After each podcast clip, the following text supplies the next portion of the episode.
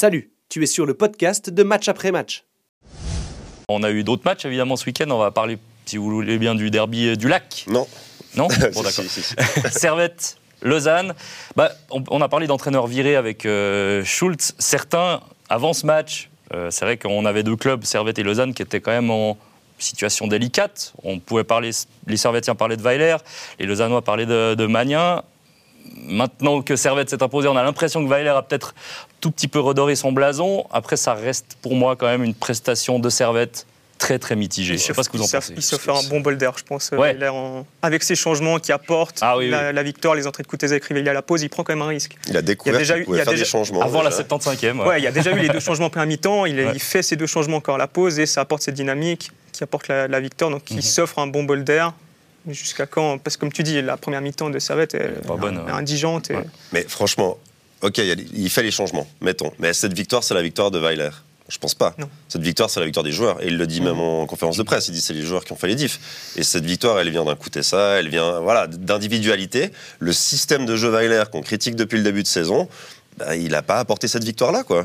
Il a c'est- eu le seul mérite, le seul mérite entre guillemets, Ouais, de faire ces deux changements. changements à la pause, alors Mhm. qu'il y avait déjà eu deux changements, les sorties de, de Rouillet et d'Onguené en première mi-temps. Mais tu vois que c'est que, que- je veux dire, t'as un banc qui est pas incroyable, mais quand même de qualité à Servette. T'as des joueurs qui sont capables de jouer. Non, mais pardon. Quand tu fais rentrer Crivelli et puis euh, écouter ça la Je reformule.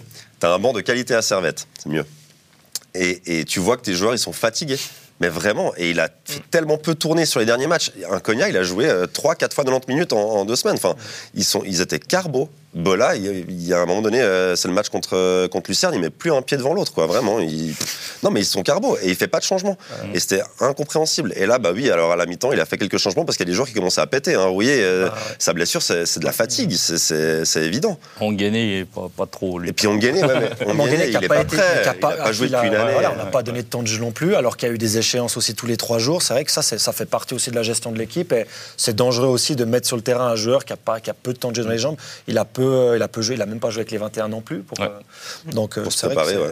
Après, il y a quand même un point. euh, alors, on parle de ce système de jeu Weiler. Alors, je ne sais pas si c'est sa patte qui a fait ça contre, contre Lausanne en deuxième mi-temps, mais j'ai quand même trouvé qu'on avait par moment bah, soit Tsunemoto qui a été très bon dans ce match, soit Doulin qui était très bas sur le terrain. Et on avait cette relance qu'on voyait d'a- d'a- d'ailleurs l'année passée des fois, que ce soit avec Doulin, que ce soit avec Konya, que ce soit avec Clichy également l'année passée. Bah, des relances plus courtes, plus, euh, enfin, relance à trois avec euh, cette sentinelle qui recule, qui vient, euh, qui vient faire le jeu et pas tout le temps ces longs ballons.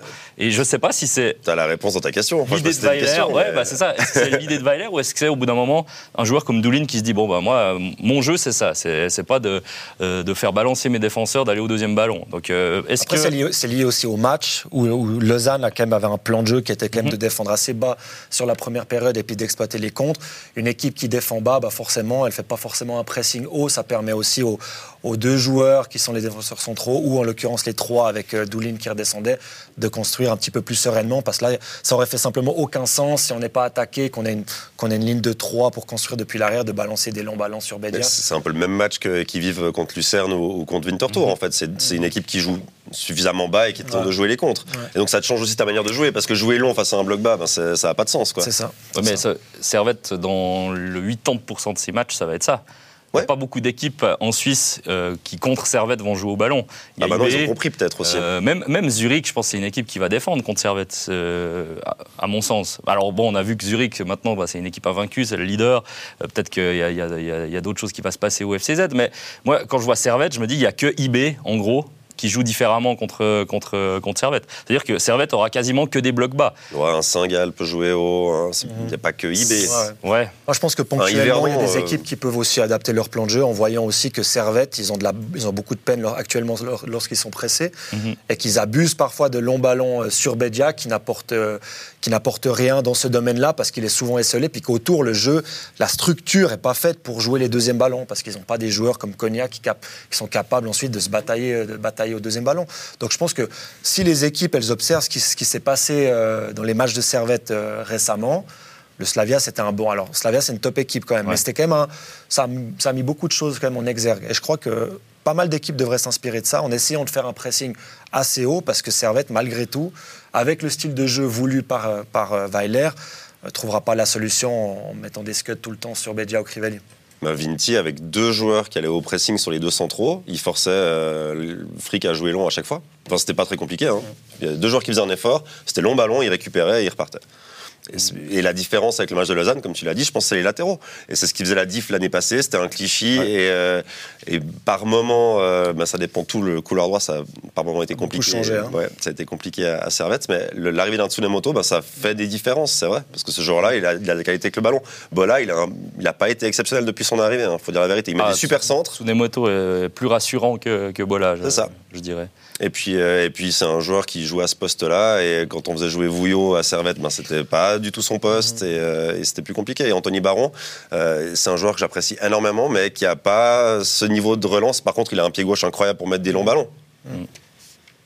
C'était Puis plutôt. C'était ouais. aussi compliqué sur le début de la saison. Ça va mieux depuis deux matchs, mais sur le début de la saison, il était quand même bien, bien en retrait. Toi qui as aussi vu ce match, tu t'es plutôt rassuré par cette équipe de Servette ou tu te dis euh, justement, on est quand même parti sur une saison beaucoup plus compliquée que les, que les précédentes? Je pense que ça va être plus compliqué que la saison dernière, mais le point négatif on dirait, pour Weiler, c'est qu'il s'ouvre la comparaison avec Geiger, qui l'an dernier fait une saison, c'est difficile de faire mieux que ce qu'a fait Geiger l'an dernier. Tu fais une demi-finale de, de coupe, tu finis deuxième du, du championnat, presque à la surprise générale, j'ai envie de dire. Enfin, au début de la saison dernière, peu de monde, je pense, aurait misé sur Servette deuxième. Ils font une très bonne saison l'an dernier. C'était compliqué de, de faire aussi bien. Après 9 matchs, se faire l'an dernier, ils avaient 17 points, ils en ont 10 cette année. Donc il y a, Ouais. il y a un, net, euh, un net recul, mais ce match peut servir de, de déclic. En tout cas, j'ai envie de le voir comme ça pour Servette.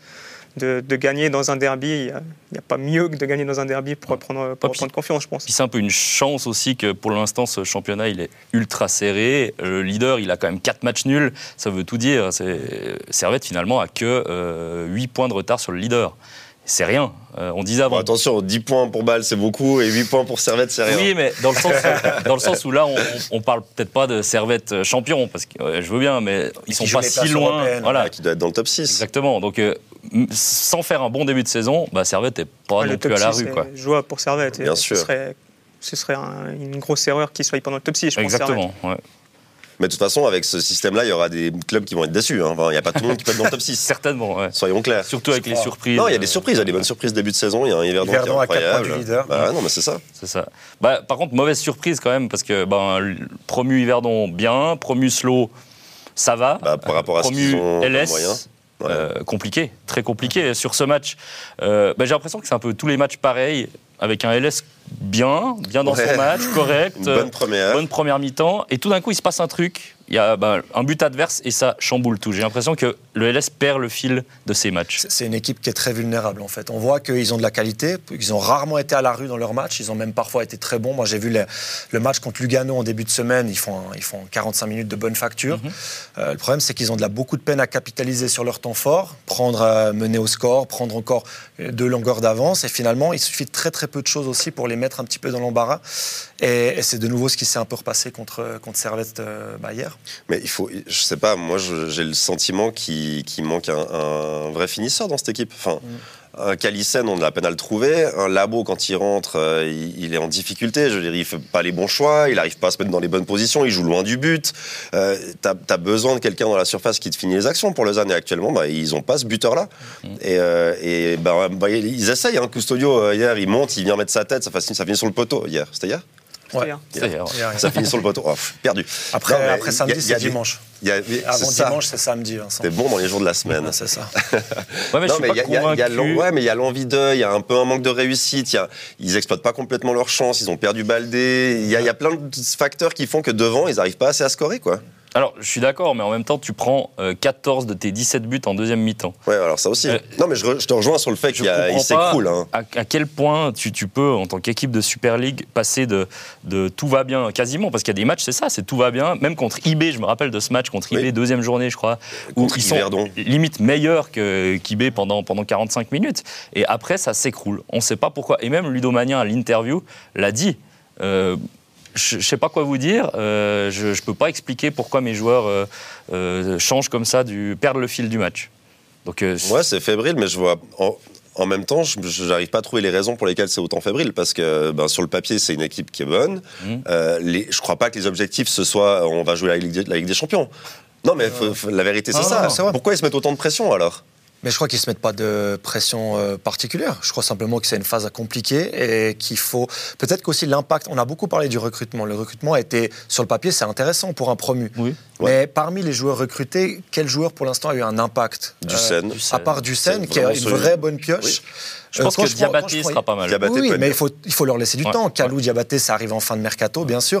Mais actuellement, qui a un impact parmi les nouveaux venus qui sont censés te, passer, te, te faire passer dans une autre dimension? Moi, je, je vois Yverdon, euh, Mayous, euh, Tazar, c'est impactant directement. Yverdon, il y a tellement Stade de nouveaux. Stade Lozanouchi, euh, Garbi, c'est impactant directement. Mahmoud aussi. Mahmoud aussi.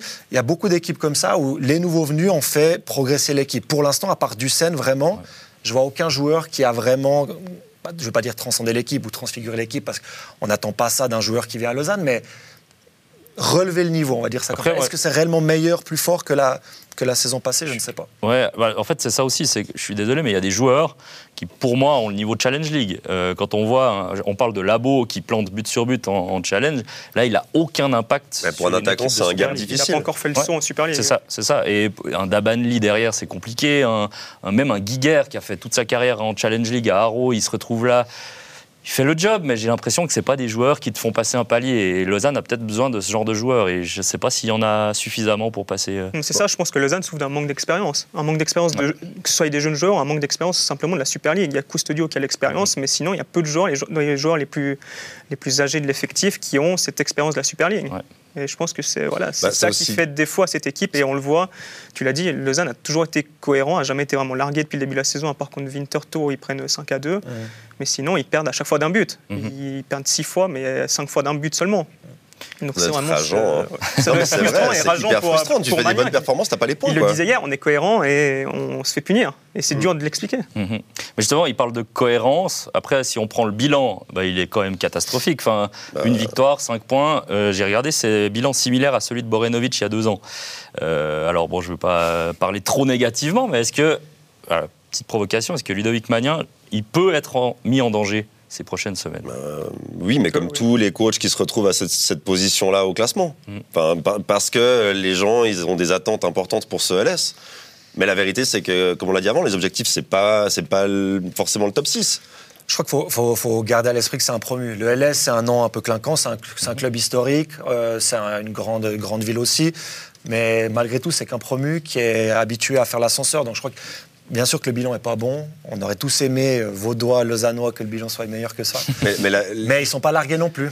les gens voient aussi, ah, c'est Lausanne, c'est Ineos, regardez, ils ont un nouveau stade, ils ont Ouais, des moyens ça- illimités. Et la vérité, elle n'est pas là. C'est c'est faux, complètement ça. faux. Et puis sous la ça. comparaison avec les deux petits frères, on guillemets, Yverdon Ouais, et le. Slow, Et qui sont autres euh, Vaudois qui font des résultats, ouais. C'est la moins bonne équipe romande de Super League en ce moment. Et ça, c'est quand même un peu. Enfin, c'est fou pour moi. C'est par pas rapport. fou.